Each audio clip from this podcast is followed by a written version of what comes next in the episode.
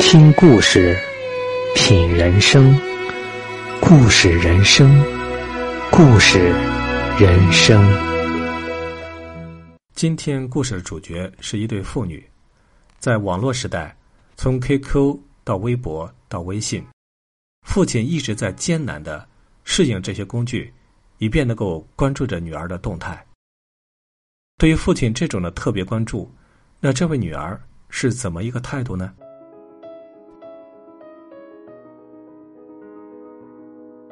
我真后悔给爸买智能手机，更后悔叫他刷朋友圈。周一，我在公司被忙碌的工作牵得团团转，郁闷的在朋友圈发了一条动态：一个上午累成狗。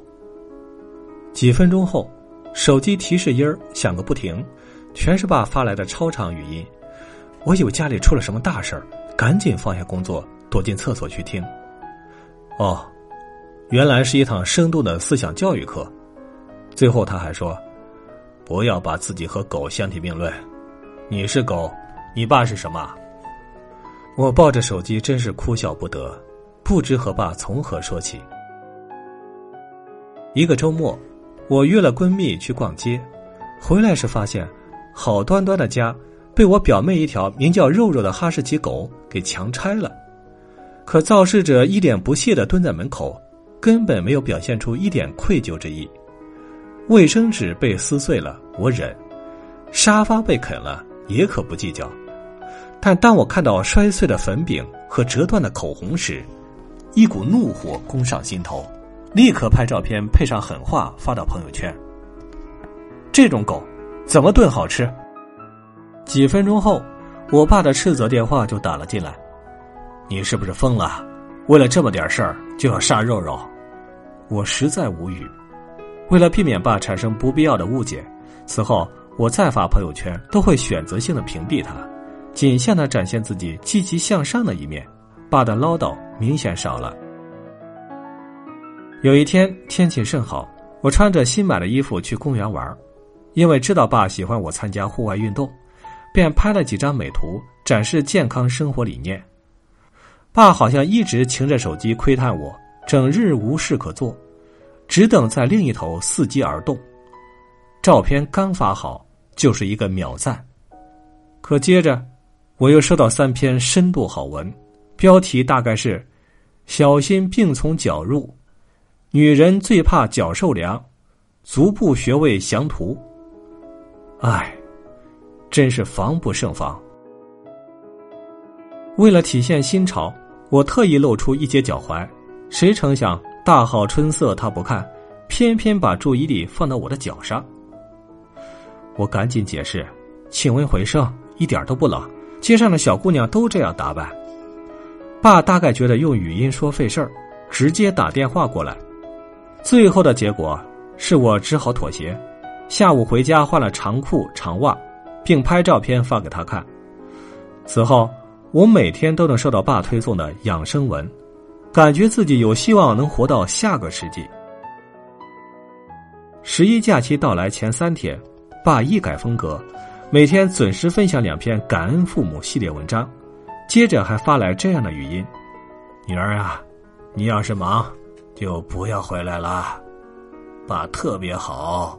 ”听听，我怎么能不回去？那天下了出租车。只见爸正红光满面的在小区门口等我，一边还在和几位邻居侃大山。我主动和几位叔叔打招呼，爸对我的举止衣着特别满意，在回家的路上不停的示好。女儿啊，老爸给你做了一桌好吃的。爸的厨艺确实很好，我空着肚子赶火车，早已饿得饥肠辘辘。一见蛋黄扁鸡翅，蒜蓉开鸭背。红烧排骨，我扑上去抄起筷子准备开吃，却被爸叫停。啊，等下等下，我先拍个照。为了取个全景，爸踩着一个小凳子，期间三次下来调整盘子的位置。好不容易拍完饭桌，为了凑九宫格，他还要拍我送他的礼物，以及我吃的满嘴流油的囧样子。他没完没了的折腾，根本顾不上吃饭。我风卷残云，吃饱喝足后，见他仍然弓着身子，不停的删删改改。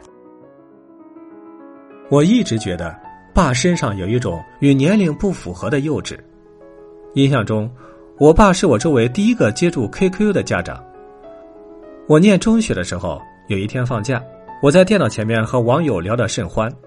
爸借着送水果的机会，在我身后磨磨蹭蹭半天，最后用讨好的口气问：“啊，宝贝女儿，你能不能帮爸爸申请一个 QQ 号啊？”当爸可以在我的个人空间自由出入的时候，我已经悄悄玩起了微博。没有爸这个好友跟踪，我终于可以肆无忌惮的宣泄情绪。我原本不想让他知道。可在一次亲戚聚会上，表弟在饭桌上大咧咧的问我：“姐，你关注一下我的微博，艾特我一下呗。”我感觉情况不妙，果然，爸迅速从推杯换盏的氛围中抽离，一脸疑惑的问：“啥是微博啊？怎么关注啊？”于是，我又成了爸的特别关注。这些年，爸一路跟着我。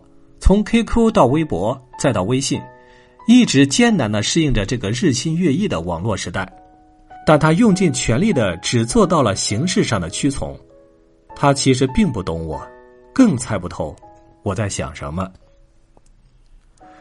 爸发完朋友圈，才安心的坐在饭桌前，饭菜已经凉透，我提出给他热一下，他却说不用热，你快去给爸点个赞。我只好听他的话，点进他的朋友圈，手动点赞。是的，我把爸设置为不看他的朋友圈，因为受不了他动辄用养生好文来刷屏。点完赞，我坐在饭桌旁陪爸聊天。爸在啃排骨的时候，突然想起什么，撂下筷子问：“啊，你不会真想把肉肉炖了吧？”哎。我不知道该怎么给他解释，毕竟他能理解的网络词语还停留在“给力”这个层面。老爸，我们这代人的表达方式不是你想的那么严肃。爸的脸红了，憋了很久才说：“你什么事儿都不跟爸爸说，爸只能自己想办法去了解嘛。”我心里突然不是滋味儿。假装埋头刷朋友圈，内心却早已波澜四起。妈去世的早，是爸把我拉扯成人。我知道爸爸爱我，但我总觉得在这世上没有可以倾诉少女心事的人。后来，相继出现了各种社交工具，给我的情绪一个出口。我和那些素不相识的陌生人谈烦恼、聊困惑。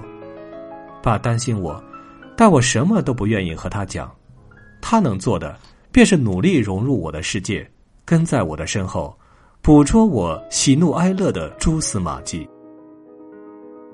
爸在 QQ 上只跟我一个人聊天，爸的微博只关注我一个人，爸在微信上倒是偶尔和亲友交流，但是把我设为置顶聊天对象。翻一翻我们俩的聊天记录，每次天气突变、流行病来袭。他总是兴师动众的搬运一堆文章，希望能帮到我。而我的回复永远都是简单的几个字或者表情。隔了一天早餐时间，我发现爸坐在桌前看手机，许久，他才笑着说：“哈哈哈，累成狗，原来是这个意思啊！”爸又开始学网络用语了，看他认真记录的样子。我不想再做他特别难懂的女儿。回到自己的小家后，我做的第一件事就是上网整理网络用语，逐条解释给爸发过去。因为在亲情的世界里，只有我们俩。他越来越苍老，靠近我的姿态越来越笨拙，所以我想等一等他。我也愿意认真的去读懂爸。我想告诉他，我的心。其实从来没有与他疏远。